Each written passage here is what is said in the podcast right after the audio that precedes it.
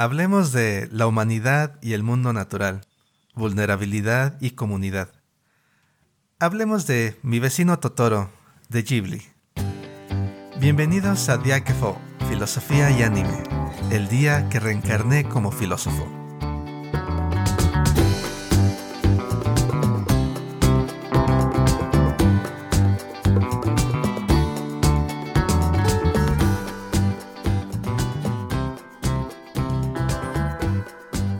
Hoy vamos a ponernos filosóficos y hablaremos de una película que en 1988 dejaría una marca profunda en el mundo del anime. Mi vecino Totoro. Para ello estamos aquí, Aquiles Mirón y Javier Vázquez. Para empezar, ¿de qué trata mi vecino Totoro? Hagamos una breve introducción a la historia que cuenta esta película. ¿Qué dices, Javier? ¿Quieres decirnos la sinopsis? Cuando dos niñas llegan a su nueva casa en un poblado rural, descubren que sus nuevos vecinos son algo especiales. Viven rodeados de espíritus y seres fantásticos que solo se muestran a las niñas. Un día May, la menor de las hermanas, está explorando en el jardín de la casa y sin querer llega a la guarida de Totoro, una criatura de enormes dimensiones que no parece ser de este mundo. Con la ayuda de Totoro, las niñas lograrán sentirse contentas en su nuevo hogar y enfrentar algunas situaciones. Como debe ser claro, a partir de aquí habrá spoilers. Si no has visto la película y no quieres enterarte de qué trata, ve a verla ahora mismo.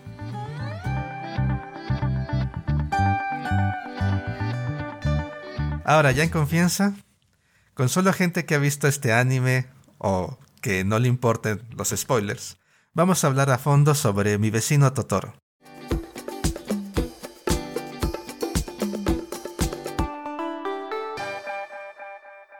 Para empezar por el principio, por así decirlo, cuando empiezan llegando eh, en la que es como una camioneta tipo moto, las dos hermanas Mei y Satsuki metidas entre los entre los muebles. Hay, hay una parte que me llama la atención, eh, Javier, no sé si la recuerdas, que cuando van por el camino en varias partes se puede ver unos pequeños mini santuarios a los lados del camino. Unos pequeños estatuas y pues sí, santuarios donde creo que, bueno, la función en la tradición shinto japonesa es para proteger a los viajeros. Y eso ya me... Desde ahí ya me hace pensar esta relación que tiene, de la que habla Totoro, entre los, el mundo humano y el mundo espiritual el sentido de protección y relación que hay entre esta, estas fuerzas no humanas y los seres humanos. Ahorita esto no lo, no lo sabía yo antes de que me pusiera yo a, realmente a pensar sobre la película. Eh, se llaman Hokura o Hokora. Oh, mira. Repositorios de espíritus.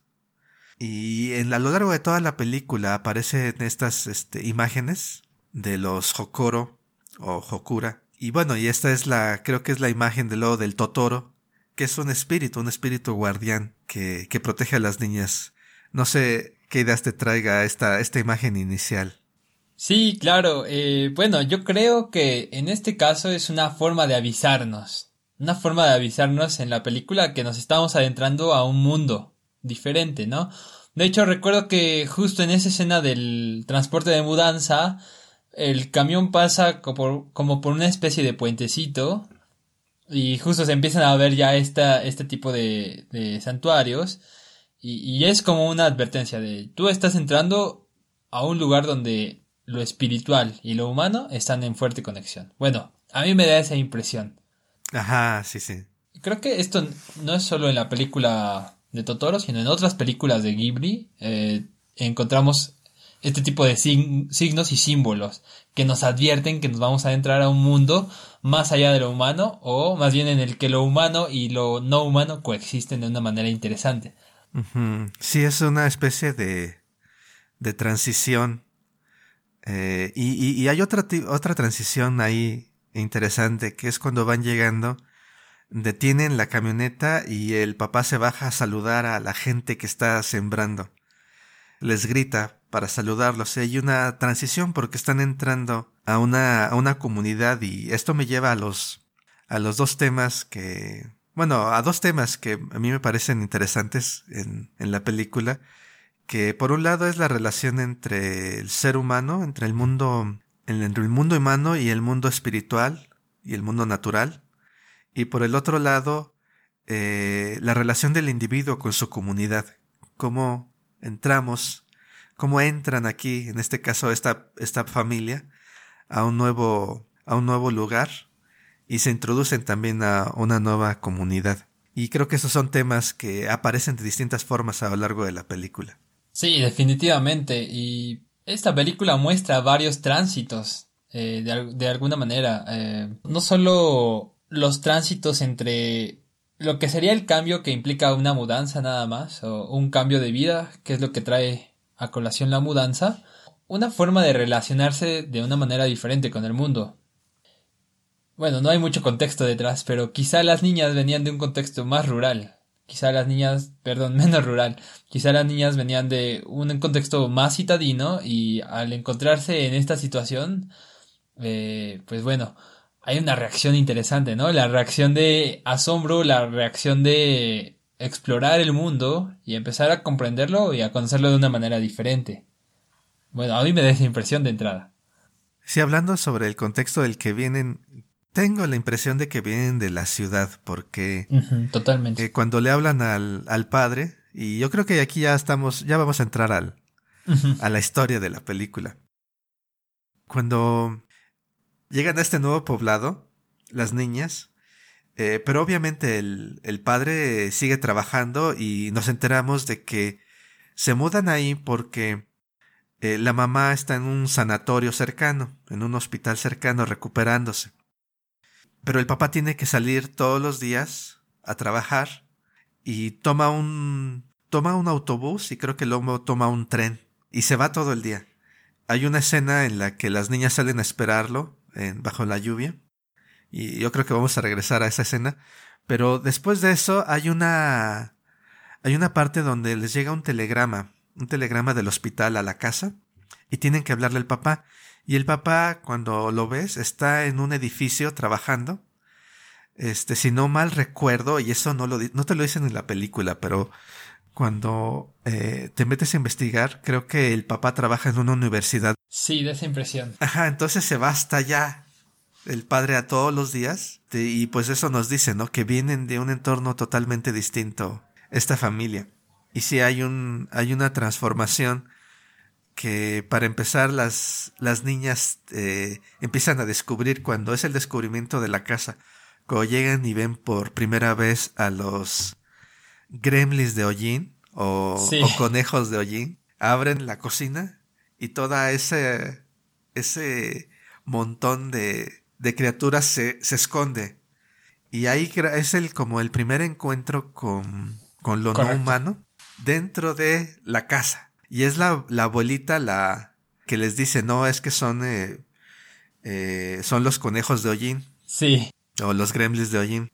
Y, y, los introducen, ¿no? O sea, hay una, un encuentro con lo natural que de alguna forma en lo rural está presente. Ellos saben de su existencia y las niñas son introducidas a ese mundo este, no nada más por, por su cuenta, sino también por estas personas que ya están ahí. Claro, curiosamente, ¿no? Cuando le comentan al papá que es lo que encontraron, que están viendo estos, estas criaturas, eh, sus reacciones son ratones. No debe haber ratones o ardillas en la casa, ¿no? Y, y están buscando las, las ardillas o los ratones y pues realmente no, no encuentran los roedores. ¿no? Es hasta que justo la, la señora esta, la abuelita, da la explicación de la manera en que está conectado. El hecho de que la casa estuviera sola durante tanto tiempo con que existieran estas criaturas ahí, ¿no? Y, y, bueno, también se menciona eh, que poco a poco se habite la casa, ellas van a salir, ¿no? Como que hay una relación donde lo humano está, lo que es no humano empieza a, a disiparse de alguna manera. Empieza a, a, buscar otro sitio para estar o, o simplemente desaparece. Es curioso. Ajá, creo que esa, esa relación, y aquí creo que es donde ya empezamos en, en materia filosófica, ¿no? Como, no sé si es que nos concebimos o realmente vivimos en una separación con lo natural. En este caso es como lo espiritual, pero con lo no humano. Si está lo humano por mucho tiempo, lo no humano no puede permanecer. Este, lo no humano florece cuando el humano eh, está ausente. Con excepción, con excepción de estos breves momentos mágicos que es la esencia del, de mi vecino Totoro, ¿no? Que, y que se da en la infancia, en las niñas, y que hace de alguna forma sentido de, en, cuando lo piensas así, porque las niñas todavía no están socializadas, todavía no se han introducido del todo a la sociedad humana, y entonces tienen este lugar privilegiado desde el cual pueden estar en los dos mundos, en el mundo humano y en el mundo no humano. Y esto es interesante con respecto a la época en que vivimos, en que pensamos cómo nos podemos relacionar con la naturaleza en términos de cambio climático o en términos de la pandemia que hemos vivido últimamente, cómo nos relacionamos con lo no humano cuando como que se niegan mutuamente. Al menos vivimos como si nos negáramos mutuamente. Y creo que es uno de los temas que, que nos permite pensar esta película. Sí, estoy, estoy totalmente de acuerdo y bueno, voy a retomar algunas cuestiones que has mencionado. Primero, hay, hay un aspecto que los adultos saben de la existencia o, saben, saben de estas criaturas, saben de estos seres. Y sin embargo, no tienen acceso a su mundo, es decir, no las pueden ver. Tal vez las conocen como parte de un cuento, parte de una tradición, pero no se las toman tan en serio, ¿no? La reacción del papá es buscar roedores, no buscar conejos de polvo, ¿no? Y, bueno, la abuela es eh, como contándole el cuento chino, el cuento de abuelita a, a, las niñas, pero no, ninguno de los dos puede adentrarse a ese mundo, y las niñas sí, ¿no? Y eso me lleva otra vez al punto de por qué los niños eh, tienen ese acceso, ¿no? Y insisto, creo que la, la cuestión de la curiosidad es relevante en este punto. La curiosidad, el deseo de conocer y de explorar, lleva justo a posar los ojos sobre lugares en los que a veces no los posamos, ¿no? O a observar cosas que en apariencia no están ahí, pero de repente te das cuenta que sí estaban ahí. Y bueno, voy a ir a otro pasaje de la película en la que creo que esta curiosidad es clave para el desarrollo de la historia, o bueno, de la película, y, pues que nos da también pretexto para hablar acerca de este contacto entre lo humano y lo no humano, o, lo natural también. Está May jugando en el jardín cierto día, ah, creo que empieza a seguir un rastro, si no mal recuerdo, y se adentra como en un pastizal un poco alto, y de repente entra en un túnel de hierba y, y, es un tránsito interesante, ¿no? Me recuerda un poco a estos tránsitos que sufre Alicia en los libros de Carroll, ¿no? Y, y de, de, un momento a otro, nuevamente el tránsito nos lleva del mundo humano, del mundo donde está con su papá en la casa, al mundo de lo que no es tan humano. Lo interesante es que el mundo de lo que no es tan humano, de lo que es espiritual, está en el centro, en el corazón de lo natural.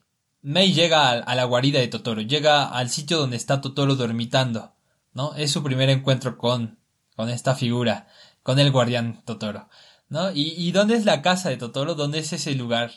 Pues no es otro lugar que el corazón, el corazón de un árbol, si no mal recuerdo, ¿no? Es como está dentro del árbol. ¿no? Y, y, bueno, creo que de ahí es, empieza ya una interacción más cercana entre las niñas y ese mundo espiritual natural. O no sé qué opinas tú. No, sí. Eh, eh, si los anteriores eran como atisbos nada más, eh, es entrar completamente en este mundo mágico y, y luego hay otra, una segunda introducción porque May obviamente intenta contarles. De hecho, de hecho May se pierde, bueno, la empiezan a buscar cuando después de que llega con Totoro y la encuentran dormida ahí al fondo de ese túnel y pareciera, ¿no? Fue todo un sueño, ¿no? Nada más llegó ahí, se durmió y se imaginó todo lo demás. Pero luego eh, a quien le toca eh, experimentar todo esto es a, a la hermana mayor, a Satsuki, que ocurre cuando llegan a, y aquí ya va otra, otra escena, que es cuando tienen que ir a esperar al papá, porque no ha llegado, se le hizo tarde y se le olvidó el paraguas. Entonces van las dos niñas a la parada de autobús con el paraguas y May se empieza a dormir o se duerme. Satsuki, la hermana mayor, hace que se suba a su espalda, se pone el paraguas y entonces no tiene una visión completa alrededor y empieza a oír ruidos de pisadas. Y de repente aparece en su visión porque está agachada cargando a su hermana y con el paraguas ve este pie enorme de animal parado junto a ella. Cómo se introduce este mundo mágico, no directamente, sino como de lado, este, como en un vistazo lateral que pudieras decir, me lo estoy imaginando o no. Y voltea y es, y está este Totoro, el, el, gran Totoro, eh, este, tapado con su hojita, ¿no? Bajo la lluvia. Y esta interacción en la que Mei está totalmente dormida, Satsuki se encuentra directamente con este mundo mágico. Esto me lleva a otro punto. ¿Cómo se intersecta? ¿Cómo, cómo la película ofrece una intersección entre el mundo tecnológico o artificial y el mundo natural. Cuando Mei le, cuando Satsuki, perdón, le da la, sí. le da la sombrilla a Totoro para que se cubra y Totoro la toma. Y, y empieza a usar la sombrilla y no solamente la empieza a usar, sino le, le gusta mucho como la sensación que le produce el sonido del agua sobre la sombrilla. Sí. Cae agua sobre la sombrilla y Totoro se estremece y le gusta, le gusta esa sensación que le da. Entonces, es, es lo natural usando un instrumento humano y que se me hace una, una intersección eh, muy interesante que, que, luego no ves en otras, en otras, este, películas o series. Y más aún cuando llega el gatobús, que es gato y es autobús. Una intersección así todavía más fuerte de lo artificial y, y lo natural. Un ser vivo que tiene forma de herramienta humana. Eh, eso, eso es este, eh, se me hace increíble la forma en que, en que, en que esta película, este, quizás podamos decir el, el, el nombre del, del director Miyazaki combina, el director y creador de la película, combina estos dos elementos con la aparición del gatobús y, y la sombrilla. Y se va, se va Totoro con la sombrilla dentro del autobús, momentos antes de que llegue el padre. ¿Qué piensas de, de esta intersección, Javier? Sí, eh, ahora que estás hablando de justo la obra de Miyazaki y la forma en que este director llega a conectar lo que es el mundo natural y el mundo eh, espiritual, pero además una relación entre estos dos mundos y lo tecnológico creo que se encuentra en muchas de sus obras y es muy interesante el tratamiento que se le da. Digo, ya tendremos oportunidad de revisar con calma, por ejemplo, Náusica del Valle o estaba pensando también Se levanta el viento, hay, hay, hay por ahí un juego muy, muy curioso y casi romántico entre la forma en que se pueden integrar estos mundos, aunque también hay la advertencia de que puede ser muy violento, ¿no? Aquí en Totoro lo pintan de una manera muy bonita y justo esta escena que estás evocando es muy memorable. Eh, hemos visto en portadas de muchos videos de YouTube o, incluso en camisetas eh, esta, esta imagen de Totoro parada junto a las niñas con su hojita o con su sombrilla. Y bueno, más allá de lo que, de que sea memorable, creo que es interesante ver la construcción de la imagen. Es decir, ¿qué es lo que tenemos ahí? Si tú ves la parada de autobús, es una parada muy atípica. Es decir, no, no es como esas paradas donde ves el asfalto, quizá un edificio, una barda detrás. Eh, y bueno, eso parecería una parada de autobús normal, pero aquí es una parada en el bosque. ¿no? ¿Qué hay detrás? Un follaje, unos árboles, ¿no? El piso está enlodado. ¿no? Nos pone en un contexto. ¿Qué contexto es este? Donde el mundo natural y el mundo eh, humano se están mezclando, ¿no? Y, bueno, la parada de autobús es totalmente algo artificial, ¿no? Y, curiosamente embonan de una manera interesante esa forma en la que están unidas eh, las niñas en la parada que están eh, haciendo la aplicación de, del, para que fuera creada la parada y luego aparece lo natural, ¿no? Y, y, es que Totoro es más grande que ellas, evidentemente tiene esas dimensiones enormes. Y bueno, pero luego ves la parada en contraposición con el fondo, que es este fondo boscoso, y el fondo boscoso es más grande que, que la parada misma, ¿no? Es interesante ver cómo, cómo se, se intersectan, bien, bien lo señalabas, ¿no? Y, justo la interacción entre Totoro y la sombrilla, e, ese estremece, este asombrarse, y luego ya para rematar llega el gato bus, y es este... E, eso también me lleva a otra dimensión que se presenta en la película y es eh, la dimensión de lo onírico, lo fantástico, pero como parte de algo real, ¿no? Y, sobre todo si estamos tratando de hacer un enlace entre lo natural y el mundo de lo espiritual. Y bueno, un poco el mundo del espiritual juega ahí entre lo onírico y lo fantástico. Resulta, resulta curioso, resulta interesante ver cómo aparece el gatobús ya, ya como ese remate de lo que es todavía más fantástico, ¿no? Eh, lo natural se está adaptando a las circunstancias artificiales, ¿no? O sea, podría haber solo aparecido el gatobús como un gato enorme y ya, ¿no? Sin ser un gatobús, solo un gato enorme, ¿no? Pero eh, es muy bonito ver cómo llega transformado en un autobús que es un gato y bueno, un poco pensando en las relaciones o las conexiones entre lo onírico, lo fantástico y, y como este ser una forma de vincular eso con lo natural y lo espiritual, creo que remitiría yo a otra escena más de la película, ¿no? Esta escena donde están las niñas ya a punto de dormir y de repente salen el jardincito Totoro con sus mini totoritos y las invitan, ¿no? Como a ir con ellas a hacer un baile. ¿No? Un baile muy interesante, que además tiene una consecuencia genial, ¿no? Y, ahí también eh, podemos usar el, símbolo, o podemos recuperar el símbolo de las, de las semillas estas que están encontrando por, toda la, por todos lados durante la película, y es que las semillas justamente van a dar lugar a nueva vida, ¿no?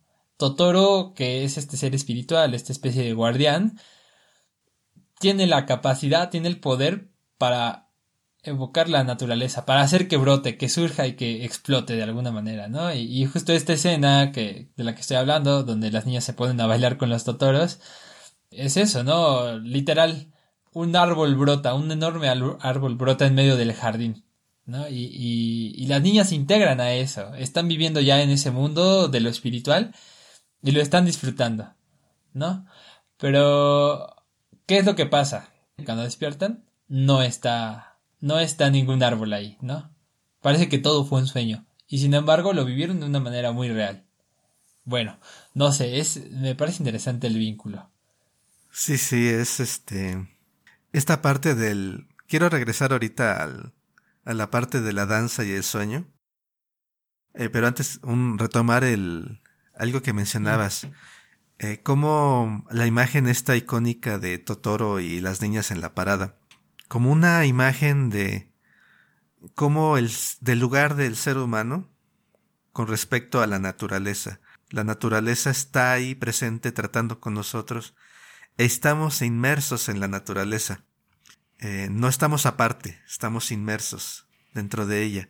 Y esta, esto se me hace muy, una imagen muy eh, útil o muy a propósito de nuestros problemas actuales, cómo debemos de pensarnos respecto a la naturaleza. Eh, en lugar de pensarnos aparte, podríamos decir que aquí la película nos dice que debemos de vernos así dentro de la naturaleza e interactuando y colaborando con ella, como cuando eh, Satsuki, la niña, la hermana mayor, le da el paraguas y, y, a, a Totoro y la naturaleza representada aquí por Totoro, en lugar de, de no saber qué hacer, sabe inmediatamente para qué es el paraguas. Le da uso. El gato, este gato mágico del gato bus, ya tomó una forma que es prestada del mundo humano. E, en ese sentido hay una idea de la naturaleza aquí en esta imagen mágica, una idea de la naturaleza que se adapta y responde a lo humano, una naturaleza que no está aparte o al menos si pudiéramos pensar desde esa desde el punto de vista de esa naturaleza, la naturaleza está respondiendo activamente a lo humano. No está ahí inerte o nada más esperando a ver sin poder tomar iniciativa. Al contrario, el mundo está respondiendo al ser humano de una forma activa, proactiva, transformándose para, para responder al ser humano. Y creo que es, eh, es un planteamiento de una relación más de interacción eh, que una de control o de dominio, como normalmente se piensa acerca de ser humano contra naturaleza. Y, regresando a esa, a esa parte de interacción, me voy a la, a lo que decías de la danza que hacen alrededor de ese pequeño, es un, como un cuadrito de tierra, un pequeño terreno en donde las niñas sembraron unas semillas unas bellotas que precisamente creo que Totoros les regala. Cuando se va les da un, un pequeño, si mal no recuerdo, una, una bolsita llena de semillas y la siembran. Dicen que les regaló semillas mágicas. Le dicen al papá. y van y las siembras, pero no nacen. Está todos los días este May viendo las plantitas, pero no nacen. Hasta esa noche donde oyen a Totoro y empiezan a bailar alrededor de donde la sembraron. Y eso me remite a, los rituales, a rituales agrícolas de celebración y demás, eh, que, que en muchos pueblos, no nada más el japonés, existían, ¿no? Alrededor de la cosecha, de la siembra, en la cual hay una interacción, esta interacción de la que hablábamos antes, el ser humano eh, entraba en una relación de, de agradecimiento o de petición de negociación con lo natural. Y, las niñas participan, entran en esta, en este proceso de, de interacción eh, encarnado por, con Totoro. Y, bueno, en, en, el, en este sueño o experiencia espiritual, las niñas eh, presencian cómo las plantas no solamente nacen, sino, como decías, crecen y forman un árbol enorme viajan sobre Totoro alrededor de un trompo, de un trompo, este, de un trompo gigante, suben a lo alto de la copa de los árboles y vuelan alrededor de todo el poblado. Eh, esta, y en algún punto creo que dice, este, no sé cuál de las dos hermanas, pero una de ellas dice, somos el viento. Se transforman en un fenómeno natural en una parte que no está separada del resto. Y eso se me hace eh, muy interesante la forma en que nos presenta esta posibilidad de vernos como una parte más de lo natural. Este, obviamente despiertan y ahí es la, la parte entre sueño y, y realidad. Cuando se levantan, no dicen nada, ah, solamente fue un sueño, al contrario, ven y ya brotaron las plantas, ya brotaron las plantitas. Sí. Y nada más el hecho de que hayan brotado, dicen, eh, fue verdad, fue verdad, y las dos lo dicen. No es un obstáculo el que no esté el árbol gigante, sino el hecho de que hayan brotado las plantas verifica su experiencia. Eh, eso es lo que quería comentar sobre lo que nos habías dicho. Y hay, hay otra parte en donde hay una interacción de este tipo. Creo que aquí ya vamos a ver cómo en una situación más más crítica, menos onírica o menos de juego, aparece la naturaleza. Que es cuando llega un telegrama avisando, pidiendo que se comuniquen al hospital y no está el papá y ellas no tienen teléfono. Entonces tienen que ir a la casa de, de un vecino, a la casa de la ancianita. Sí. Este, para hablar por teléfono. Y se va esta, la hermana mayor corriendo detrás de Canta, que es otro niño, un niño muy tímido que ha estado siempre por ahí, pero que no, no, no les habla, nada más las ve desde lejos. Sí. Pero en ese momento las guía y como van corriendo, May, la hermano menor, se queda atrás y hay un momento en que se pierde. Y, se va totalmente por otro lado mientras su hermana mayor está hablando por teléfono. Y, y, la hermana mayor no tiene ni idea que May se perdió. Para ella su hermanita se quedó con la viejita o se quedó atrás porque ella está preocupada por, por contactar a su papá. Y, y lo interesante ahí, eso es lo que quería comentar, esta May empieza a caminar prácticamente al azar, por cierto, cargando una mazorca. Va cargando una mazorca todo el tiempo. Que, que la acaban de cortar estaban ayudando a la viejita a cosechar unas mazorcas, y va por un camino y se le atraviesa una cabra, una cabra que no la deja pasar. Este, y, y la cabra como que se interesa en la mazorca, ¿no? Claro. Y, y entonces, este, May no, se la, no le quiere dar la mazorca. Y, y, también, bueno, le intimida la cabra. Y se regresa. Y, y, gracias a que se regresa, es que alcanza a ver a su hermana otra vez. La alcanza a ver y ya no está perdida. Es, es lo natural. Eh, en, esa, en ese instante tan casual de la película, tan accidental. Este evento natural eh, encarnado en la cabra, salva a la hermana menor de perderse. Este, la hace regresar y cuando regresa encuentra el camino otra vez. Y, y esto creo que es como un, eh, un, preludio a lo que viene después, en qué forma eh, lo natural, lo no humano, puede, puede auxiliar, puede ayudarnos en un momento de crisis, aunque eh, quizás no lo notemos en el momento. Sí, totalmente de acuerdo. Creo que ahí hay un punto muy relevante y nuevamente repensando esta cuestión de la relación entre lo humano y lo natural, lo humano y lo espiritual. Voy a ir primero de lo humano a lo natural y luego voy de lo natural a lo humano. Voy a tratar de leer de esas dos vías eh, la relación, ¿no? Por un lado, la relación entre lo humano y lo natural creo que debe ser una relación de respeto. ¿En qué sentido? Cuando a los adultos se les habla sobre todas estas cosas maravillosas que las niñas sí pueden vivir y a las que en las que sí pueden estar presentes, hay una actitud de respeto por parte del papá, por parte de la de la señora la, abuelita esta. Y pese a que ellos no pueden acceder a este mundo, pese a que ellos no forman parte de esta, estas cuestiones mágicas, saben que están presentes y les guardan un respeto, les guardan incluso cierto sentido de sacralidad, ¿no? Y es interesante eh, ver cómo las niñas a su manera también guardan ese respeto, ¿no? Justo la, la escena clave es la, la, fanfarria que hacen cuando ven que brotan eh, una, unas florecillas por ahí o, o, y brota la hierba, ¿no? Este, merece, merece la alegría ese momento, aunque no tengan el gran árbol que tenían anoche con Totoro, eh, la naturaleza está presente en su hogar. Y eso es meritorio de, de alegría y, y, pues yo creo que es una forma de manifestar el respeto. Por otro lado, eh, justo esto que estabas mencionando ahorita de la forma en que la naturaleza nos puede apoyar, mmm, creo que parte de esa armonía entre el mundo humano y el mundo natural es notar que hay cierta protección, cierto cuidado, ¿no? Y, bueno, a lo largo de la película se ve, ¿no? Eh, el hecho de que las niñas estuvieran ahí paradas eh, eh, en medio de la lluvia, en una parada muy lúgubre, por cierto, ¿no? Si viéramos la escena sin Totoro, eh, da, da un poco como de, híjole, ¿qué les va a pasar, no? Es tensión pura. ¿no? Pero aparece Totoro y en lugar de sentir como más miedo, no es como si les apareciera, no sé, un oso un oso salvaje.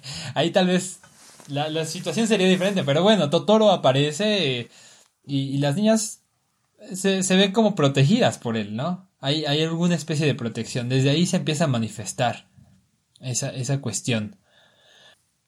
Y bien, la, la escena de la, de la cabrita es también, eh, aunque es chusca, no, nos da ese referente, ¿no? Claro, te voy a bloquear el camino porque por ahí es eh, el camino incorrecto tú puedes guiarte hacia lo que estás buscando si regresas, ¿no? Si, si vas a otro punto, a otra perspectiva. Y bien, pensando en esta cuestión, creo que muchas veces eh, tenemos un abandono de estas pistas, de estas guías, de, esta protección que parece que podríamos encontrar en la naturaleza, ¿no?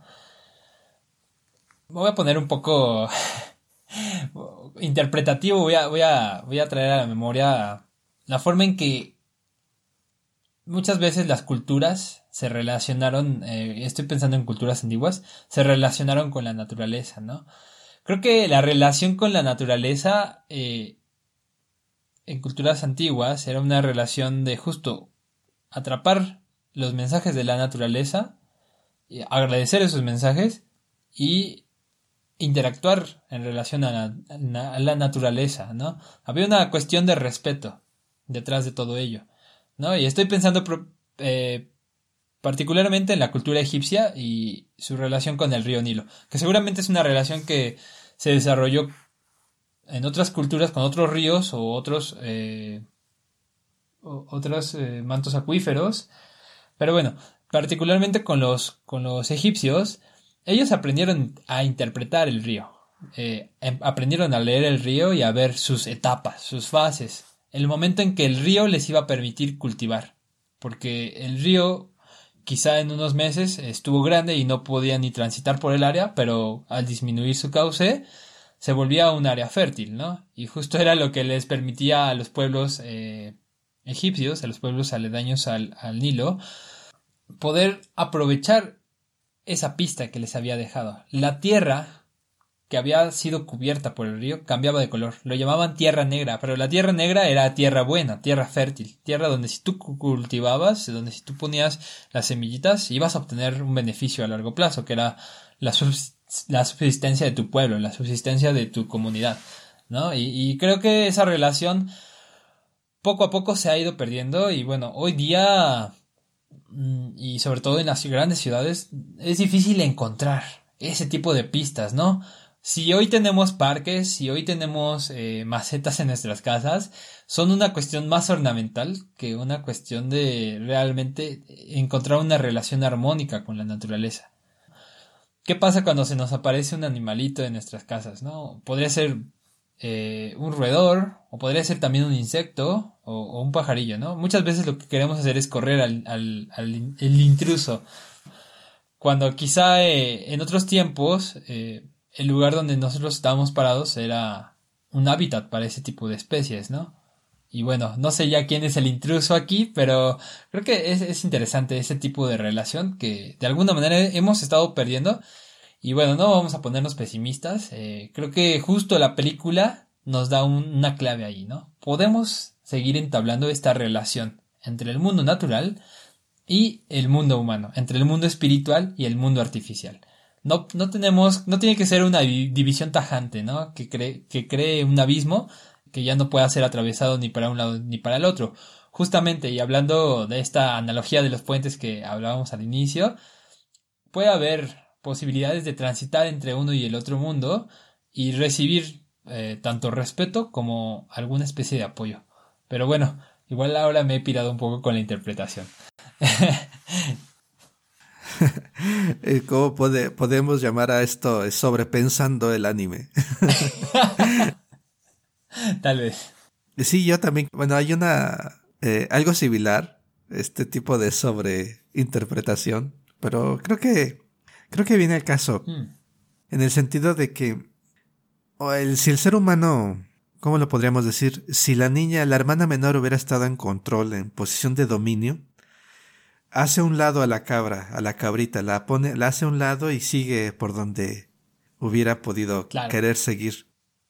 Pero en cambio, como no está en control, no está en, en esta posición de dominio, tiene que regresarse. O al menos eso es lo que, lo que, a lo que se siente forzada es a regresarse. Y creo que si lo pensamos en términos, es que sobrepensando, eh, hay una, hay, hay una correspondencia, creo yo, con la idea de la ciencia, porque la ciencia luego la pensamos como si fuera un medio de control, un medio de dominio, pero realmente lo que la ciencia hace es regresarse cuando le, le fallan los modelos. Es buscarle aquello por donde se le puede este, representar a la naturaleza. La ciencia, eh, si funciona, no es porque mande sobre la naturaleza, sino más bien porque la sigue, porque dice, ok, mi modelo o mi, mi descripción no corresponde con lo que estoy viendo, y me tengo que regresar y construir una nueva descripción y un nuevo modelo. Es básicamente lo que hace May. En esta sobreinterpretación, el, el, el niño científico se encuentra con una barrera y tiene que regresarse y buscarle por otro lado. Es una es una, es un, parte de un reconocimiento de que por ahí no es, de que por ahí, de que el mundo está cerrado por esa vía, lo que hace que podamos explorar otras y, y que alcancemos estas descripciones que, que tienen poder, tienen capacidades de operar sobre el mundo, pero no porque lo estén controlando, sino porque han sido formadas a partir de reconocer que ahí hay una barrera, de reconocer más bien, de, chocar múltiples veces, hasta encontrar el camino correcto. Es en este choque donde nos, eh, donde la naturaleza se presenta y no nos deja pasar, donde nos tenemos que reinventar, donde no solamente nuestras ideas, sino también a nosotros mismos. Si lo pensamos en términos del cambio climático, o de una pandemia a nivel global, es este choque, es, es la cabrita atravesándosenos y no nos deja pasar. Y tenemos, tenemos que repensarnos, ¿no? O sea, ok, me regreso, hubo un error por ahí atrás, algo nos falló, y, y tenemos que encontrar el camino correcto ahora. Obviamente, eh, en esta sobreinterpretación, creo que nos permite pensar esta forma de que la, la naturaleza cuando choca con nosotros, cuando se presenta, nos fuerza a reevaluarnos, eh, se nos aparece como algo casi excepcional, porque estamos muy acostumbrados a pensar que estamos en control o en dominio del entorno, y realmente son oportunidades para reajustarnos y repensarnos, para dejar de estar perdidos. Y bueno, para, para avanzar con un poquito con la trama, eh, quería remitirme ya al, al, momento culminante de la película, que es precisamente ocurre justo después de esta escena, cuando eh, Satsuki y Mei se pelean, porque em, este, la hermana mayor, Satsuki, le dice a Mei, ¿sabes que mamá no nos va a poder venir a visitar este fin de semana? Y, y dice, no, no, no quiero. Y le dice, no, es porque está enferma y no puede venir. dice, no, no quiero. Y, y se pelean y se queda enojada May porque ella no quiere que, que, que, la mamá no los vaya a visitar. Y May se va, se, se empieza a caminar con su mazorca, se va de la casa y empieza realmente el momento de tensión de la película donde nadie sabe a dónde está May. Y lo dejo aquí. Claro, claro, y creo que está, estás justamente señalando el, el punto de mayor tensión en toda la película, pero que refleja algo, un elemento que ya estaba presente a lo largo de toda la, la trama, de todo lo que hemos estado viendo. Y es que hay una cuestión que es la vulnerabilidad humana. ¿No? Justo la escena de, de la parada, voy a regresar de nuevo a ella. Es un poco ese estar ahí, ¿no? Son dos niñas que están solas en medio de, de, la nada. Y, y, justamente, ¿no? Hay, hay, vulnerabilidad. También el hecho de que la madre se encuentre enferma y, y, esté en una situación que no, no es muy claro si se puede recuperar, si no, ella, ella tiene entusiasmo, las niñas obviamente quieren ver a su madre, pero bueno, el hecho de que esté en el hospital ya es un indicador, ¿no? De que hay, hay algo de por medio, algo que puede ser riesgoso, incluso llegar a, a convertirse en muerte. Y justo la parte de la llamada, la parte para regresar, y May no lo puede enfrentar porque es algo muy, muy doloroso para ellas. Te pone de, de, manifiesto, te lo echa en la cara. Eh, estas niñas están vulnerables, ¿no? Y, y, bueno, de alguna manera, y justo siguiendo el juego de la sobreinterpretación, pensando en la humanidad, pues la humanidad está vulnerable, no dejamos de estar ahí a expensas de que algo nos pueda pasar, ¿no? Que podría ser desde simplemente la, la, muerte, pero no, no es el único camino ni la única vía, ¿no? Hay muchos más riesgos implícitos, ¿no? Una enfermedad, bueno, ahora con esta cuestión del coronavirus y todo esto hemos experimentado en carne propia esa vulnerabilidad, pero no, no nos podemos limitar ahí, ¿no? Eh, justo la película marca una angustia muy fuerte y es la desaparición de un ser querido, ¿no? A partir de, de, esa pelea y, y, de ahí en adelante, la trama va a girar en torno a la desaparición de la niña pequeña y el esfuerzo desesperado de su hermana mayor, de Satsuki, por poder encontrarla, ¿no? Por e, poder encontrar lo perdido, ¿no? Y en este caso algo muy valioso que es, a su hermana misma. Y algo que, que es, es, fantástico de la película y que bien estás detectando con tus interpretaciones, con tus comentarios, es la forma en que nos podemos apoyar de este mundo no humano, de este mundo espiritual, de este mundo mágico y íntimamente ligado a la natural, que nos presenta un apoyo. ¿Un apoyo para qué? Justo para poder aliviar nuestros problemas, para poder aliviar nuestras angustias y ver que puede haber una alternativa.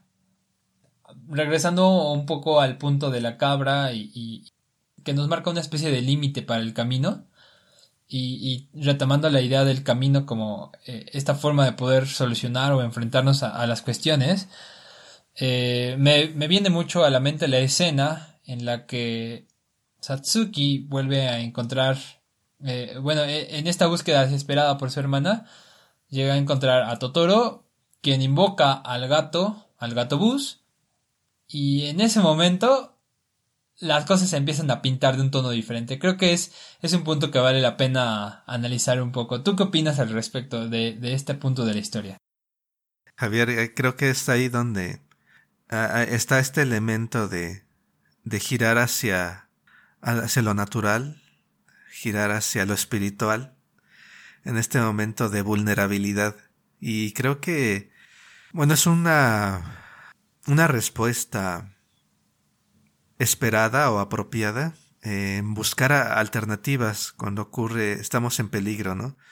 La primera respuesta para asociarlo un poquito con otra parte, otro tema de la película, es cuando toda la comunidad se moviliza para tratar de encontrar a May. Es la, la cooperación humana y que empieza a buscarlo por todos lados y es solamente cuando, cuando falla esta, esta respuesta coordinada, Satsuki, la hermana mayor, empieza a seguir el camino hacia, hacia el hospital porque sospecha que Mei quiere ir a ver a su mamá o está intentando ir a ver a su mamá. Claro. Hay una frase por ahí que están cuando están cosechando de que las, los vegetales, las verduras que están cosechando van a hacer que se cure la mamá, le van a traer salud. Y Mei se queda con esa idea quiero que mi mamá se coma esta mazorca que yo, que yo coseché, que yo corté. Y entonces de ahí sale la, la idea de está tratando de ir al hospital. Y la intenta uh, encontrar, pero no la alcanza. Tiene que regresarse porque está este otro factor en el que encuentran una sandalia en un estanque, una sandalia de niña. E, y, la gente está tratando de, de ver si si, si, ocurrió algo ahí, ¿no? Están pensando lo peor, ¿no? Quizás Mei este, se ahogó en el estanque. Y entonces se tiene que regresar. Satsuki no puede seguir avanzando. Tiene que ir a ver eh, este, nuevo, este nuevo evento. Entonces hay una cooperación porque alguien le va a avisar, obviamente, alguien le avisa a Satsuki de lo que ha pasado. El niño canta, que va en su bicicleta y que dice, no, yo voy a ir al hospital y tú regresa. Y, y, en, y está todo un número de aldeanos metiéndose al estanque con, con palos, con bambú, tratando de, de ver si está ahí algún cuerpo, ¿no? Y gente nadando, eh, y ya está atardeciendo, ya está oscureciendo el día. Cuando llega Satsuki, resulta, bueno, no es una sandalia, no es la sandalia de su, de su hermana menor.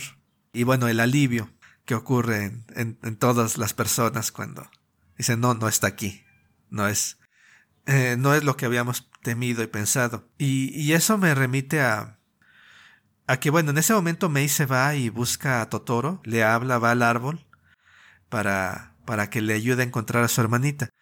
Eh, pero en primera instancia, y ahí es, es un tema que creo que da para mucho más largo que, que lo que podemos hablar en, en el tiempo que nos queda, pero lo primero que, que me gustaría observar aquí es que las personas, la comunidad, es el medio principal mediante el cual nosotros sobrevivimos en el mundo. Es esta, esta ayuda es el, este producto de, de, lo comunitario, nuestra principal vía para sobrevivir. Y por ese lado, los, eh, los adultos no piensan volverse a lo mágico. Eh, por mucho que estén en una comunidad rural en donde todavía mantienen tradiciones, su primer impulso es tratar de resolverlo ellos. No estoy diciendo aquí que, que vayamos a volver a lo mágico, que debamos volver a lo mágico eh, como medida de respuesta principal. No estoy diciendo eso, pero hay una, una separación en donde eh, si lo vamos a resolver es por medios humanos. No hay, no, va, no hay forma de, es producto humano, totalmente humano. Incluso cuando concebimos, eh, hace rato mencionaba la ciencia, la ciencia lo concebimos como algo que es totalmente humano cuando en realidad eh, es producto de la interacción con lo no humano. Por mucho que nuestras descripciones y demás estén formadas por lenguaje y demás, la ciencia que permite, digamos, curar a la mamá en el hospital fue formada precisamente por la interacción con lo no humano. Está expresado en términos humanos, pero necesitamos de esa interacción para hacerlo válido. La ciencia no es nada más científicos escribiendo y imaginándose lo que se les dé la gana, sino tienen que ponerlo a prueba con el mundo externo. Hay una interacción que es el que valida que, nuestros medios funcionan. E, entonces se me hace relevante esta, esta nueva imagen. Eh, la comunidad que hace uso de lo que sabe en este momento y luego May que frente a la falta de respuesta, a la falta de medios y recursos para resolver esta crisis recurre a lo natural, recurre a lo espiritual. Y como dices, ahí se transforma el tono de la película, parece lo mágico, la lleva de nuevo a lo alto del árbol, Totoro, y, llega el gatobús. Y el gatobús de nuevo hace esa transformación, esa, muestra esa intersección entre lo artificial y lo natural, y transforma su letrero de destino. Sí. En lugar de decir que va al bosque o va al pantano o que va a cualquier lugar, dice, lo cambia a May va una persona. Nada más quiero terminar esta, esta parte diciendo que eh, curiosamente, oh, bueno, y por cierto, el, el, gato viaja a través, el último tramo lo hace viajando, caminando sobre cables de alta tensión.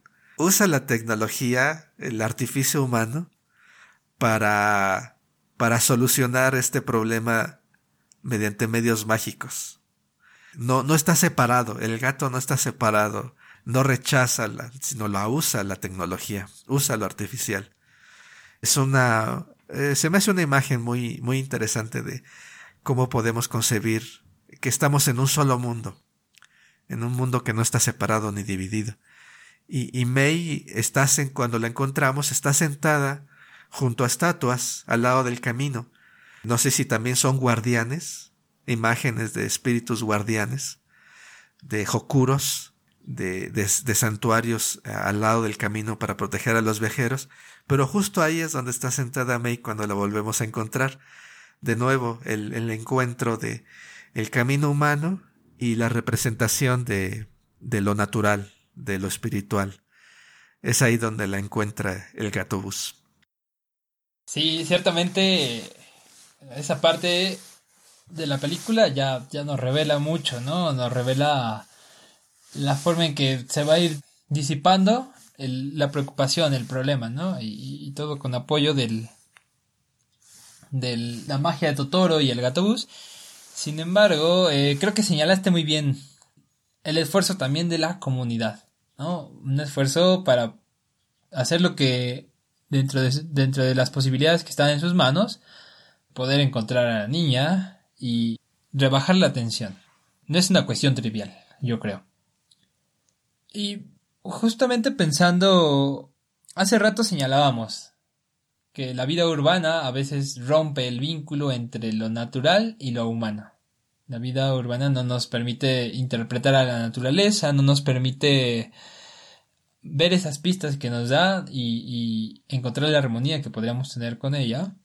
Pero otra cuestión interesante es que también se está rompiendo la noción de comunidad la noción de un apoyo mutuo que podríamos tener entre las personas para alcanzar algún objetivo o simplemente para poder vivir bien o vivir sin angustias, ¿no? Que en este caso se refleja muy bien en la película como ese esfuerzo de la comunidad para poder encontrar a la niña perdida y, ayudar a aliviar la tensión, la preocupación de la familia, que de por sí ya está, ya está cañón, ¿no? La mamá en el hospital, el papá lejos y, y la niña perdida, ¿no?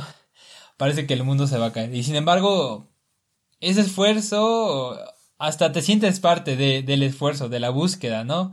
ver, ver eh, a las personas buscando en el lago, a la abuelita preocupada, para poder ayudar a Satsuki a encontrar a la hermana, ¿no? Y, creo que es una cuestión interesante y, sin embargo, volteamos a nuestro entorno y, en nuestras comunidades eh, individualizadas, muchas veces nos encontramos con una especie de páramo en el cual no hay mucho a la vista. Sin embargo, estamos rodeados de casas, de edificios, de comercios, por ejemplo, nos subimos a un transporte público y, muchas veces el que está enfrente ni siquiera merece que, le, lo vea, ¿no? O, si lo veo podría causarme un problema, podría yo meterme un problema por estar viendo personas en la calle, ¿no? O, otra cuestión, a veces no tenemos relación ni siquiera con nuestros propios vecinos, ¿no? Las personas con las que vivimos más próximas, que bueno, no, no quiero decir que tenga que ser necesario que conozcas a todos tus vecinos, pero bueno, Creo que en otras épocas había al menos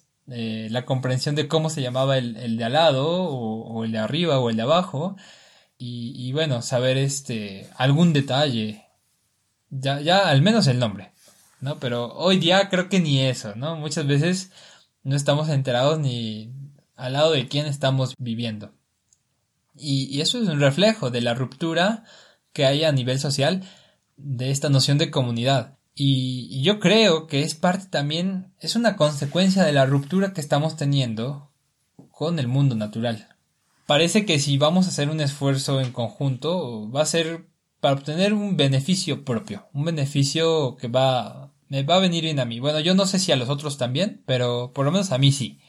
¿no? A veces siento que las ciudades operan en ese sentido, medio utilitario, eh, de buscar como el bien que, que, sea para todos, pero no en un sentido tan de la comunidad, sino en un sentido de como individuo.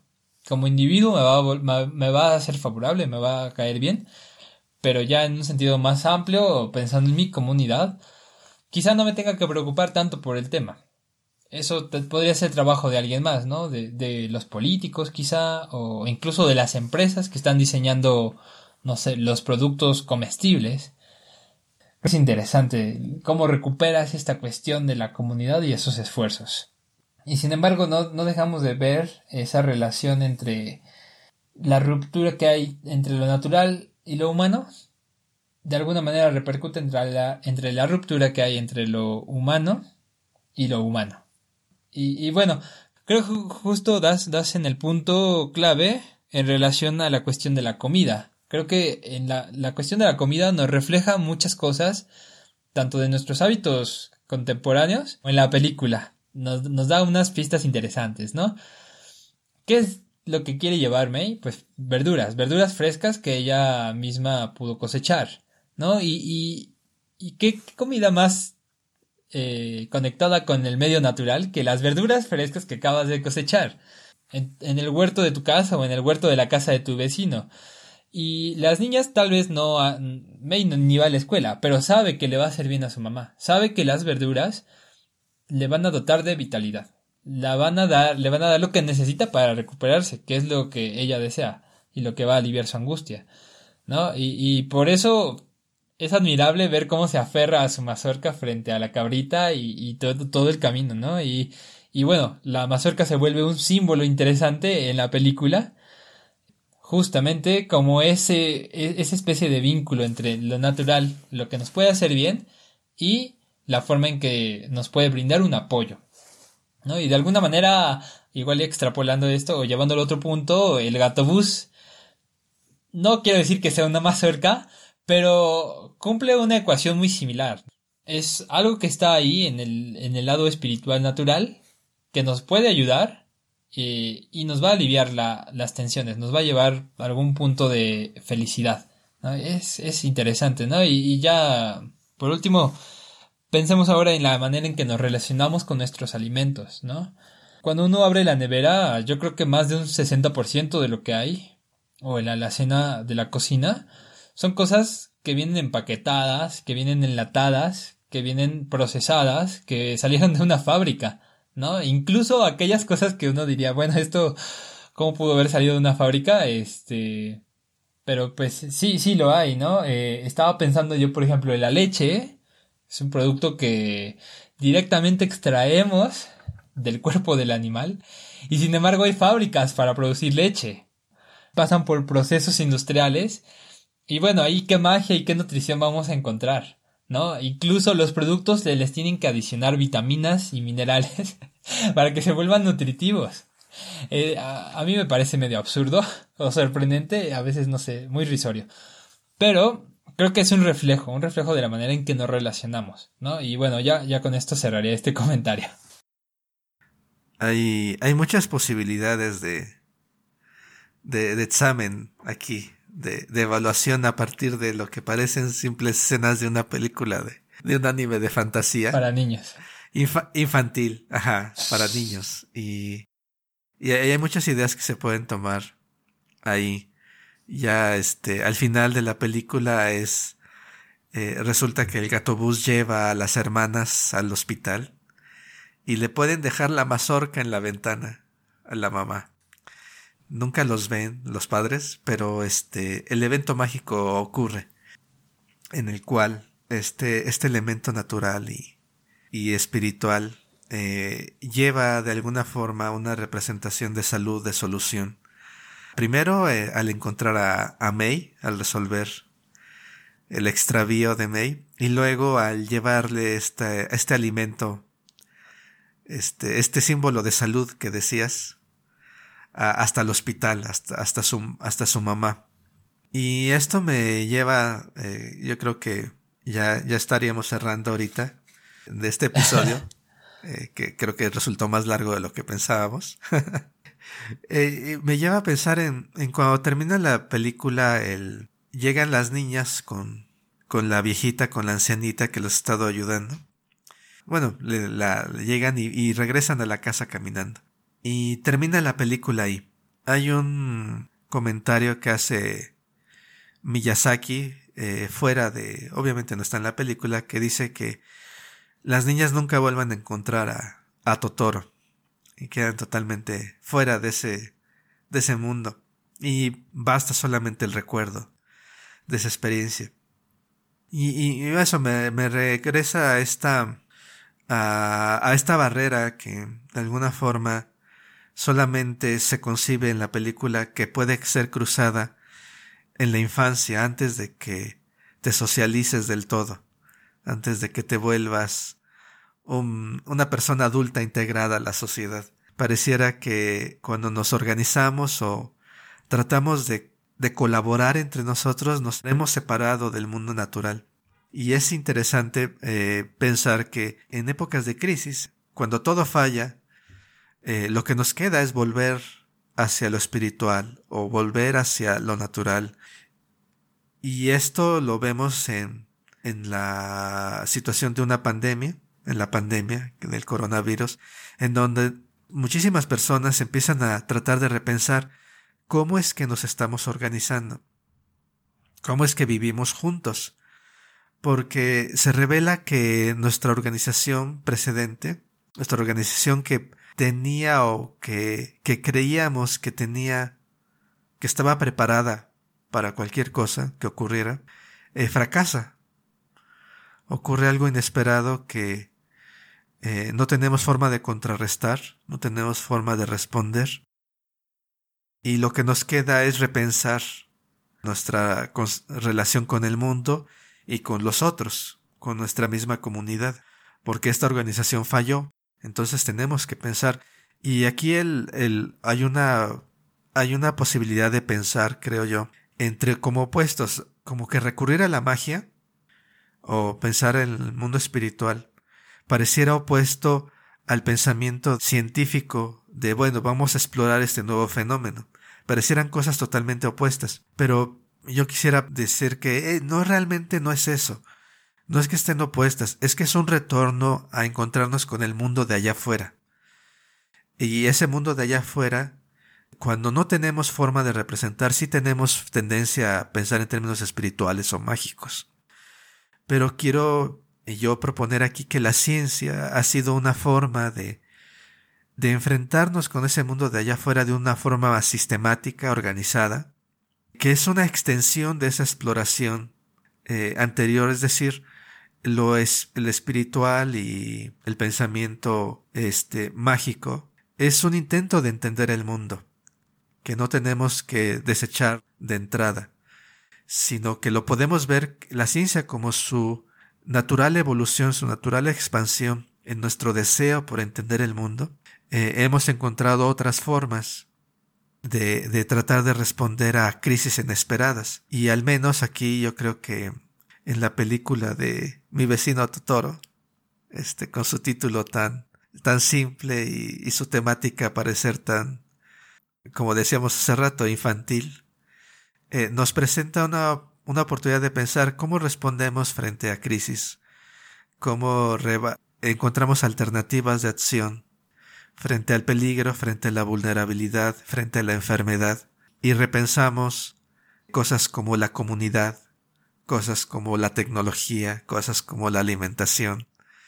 Y también cómo repensamos nuestra relación con el mundo natural y nuestra relación con el mundo espiritual. Creo que esa es un, eh, es una buena forma de, de, de tratar de traer a nuestra edad adulta integrada social eh, esta necesidad de explorar estos horizontes con curiosidad de, abrirnos al mundo externo, de alguna forma, para reinventarnos.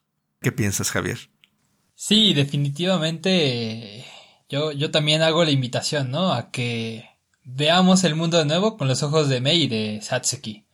Y, y queda la invitación abierta a que vean la película de nuevo con estos ojos, que la reinterpretemos, la repensemos, la reflexionemos y saquemos nuevas conclusiones, ¿no? Que bien, es una película que nos trae bonitos recuerdos, pero también es una película de la cual podemos extraer muchos aprendizajes, ¿no? Y, y, pues un poco eso, este, también está quedando la puerta abierta para algo que se viene y que está interesante y es discutir este, este tipo de temas, ¿no? La interacción entre mundo natural, humano y espiritual eh, y sus tensiones y sus armonías desde otras obras de Miyazaki, ¿no? Entonces, pues bueno, ahora está la tentativa, la propuesta de poder pensar esto desde eh, una de las obras que para mí es de las más grandes de Miyazaki, que es La princesa Mononoke. Excelente. Acabas de dar el pequeño Spoiler. este vista previa a lo que vamos a estar hablando. Vamos a estar hablando de Ghibli, vamos a estar hablando de la princesa Mononoke. Y pensando en el estudio Ghibli, para mí surgió una pregunta. ¿Cómo se pronuncia o debe pronunciar el nombre de, este estudio de Hayao Miyazaki? Porque quienes nos, están escuchando sin duda habrán notado que yo he alternado entre decir Ghibli y Ghibli. Y la razón es que hay una historia interesante detrás. Eh, Miyazaki funda su, estudio en 1985 y para ello toma prestado o se inspira, no, no me queda claro cuál es, en el nombre de un avión militar italiano que se utilizó en la Segunda Guerra Mundial. Y la palabra original es una palabra árabe que significa viento cálido del desierto. Y bueno, en italiano esa palabra se pronuncia de manera similar al árabe, Ghibli. La cuestión empieza cuando Hayao Miyazaki funda su estudio.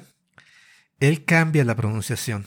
En japonés, en lugar de que el estudio se, se, llame Giburi, que sería lo más cercano a la palabra original, Miyazaki lo nombra Jiburi, si ven videos de entrevistas en japonés a Miyazaki o a personas que trabajan en este estudio pueden escuchar esta pronunciación, Jiburi. Y más aún si ven videos de intérpretes del japonés contratados por, por este estudio, van a notar que al menos algunos de esos intérpretes pronuncian la palabra, la palabra como Ghibli, cuando hablan en idiomas distintos al japonés. Y esta es la pregunta, ¿cuál es la pronunciación correcta en español? ¿Tú qué opinas, Javier? ¿Cuál crees que sería la pronunciación más, digamos, natural o, correcta? Bueno, Aquiles, yo soy partidario de la idea de que al lenguaje lo hace el hablante. Y en este caso, creo que en México en particular hemos escuchado más que la gente dice Ghibli. Y la verdad no creo que estemos pensando en el origen de la palabra en árabe y este la recuperación del italiano. Más bien lo asociamos por cómo, cómo lo leemos en español. Si deletreamos la palabra, comienza con G, sigue una U y luego la I. Eso en el español, eh, o al menos en México, suena Gui, ¿no? Y de ahí ya le seguimos, Ghibli. Claro, este... Habrá quien sepa un poco de japonés o haya visto las entrevistas de Ayao. claro, claro. Y haya notado que la pronunciación es Jiburi. Jiburi, además, con esa bu como pequeñita ahí inserta, ¿no? Porque es muy del japonés hablar silábicamente, ¿no? Entonces, eh, pues bueno, yo creo que si te acostumbras a decirle Ghibli, está bien. Si prefieres decirle Ghibli, Ghibli, también no hay problema. Mientras identifiques cuáles son sus películas, es, lo valioso. Bueno, esa es mi opinión. No, sí, sí, claro, lo entiendo. Y, eh, y es interesante porque precisamente yo estaba, yo busqué cómo se escribe en, en español, digamos, y, y siempre veo la palabra escrita como GHI. Ah. Ok. Siempre lo he visto como GH y entonces digo, bueno, también ahí está el tema de si es GH y la H es muda, entonces no sería como gitano. Obviamente esto ya es irse al detalle, ¿no? Al detalle demasiado sobre... Claro, claro. Y, y bueno, hay polémica por ahí en algunos rincones de internet seguramente. Pero bueno, este es, es un comentario así muy breve. Sin duda habrá quienes tengan opiniones fuertes sobre cómo debe pronunciarse Ghibli, Ghibli o Ghibli. Pero creo que aquí es un buen punto para terminar. Y al menos con respecto al nombre, al nombre del estudio, la discusión se quedará abierta. También creo que sería interesante saber qué opinan quienes están escuchando este programa eh, en relación a la pronunciación. ¿Cómo lo pronuncian ustedes? Ghibli, Ghibli, eh, Ghibli o de otra forma, ¿no? ¿Y qué opinan? cuál deberíamos usar, cuál, cuál usan ustedes y por qué la usan, ¿no? Este, todas sus opiniones las pueden dejar en nuestro correo electrónico filosofía y anime gmail.com lo repito filosofía y anime gmail.com también eh, tenemos los espacios abiertos para que ustedes nos platiquen acerca de aquellas películas o series de anime que les hayan llamado la atención o que crean que tengan algún contenido filosófico. Y pues que nos compartan qué ideas tienen. Sería bastante valioso para nosotros.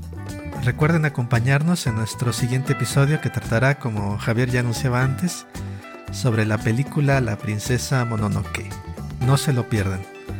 Toda la información sobre dónde seguirnos y escucharnos la encuentran en nuestro sitio web filosofiayanime.com filosofiayanime.com Gracias y hasta la próxima.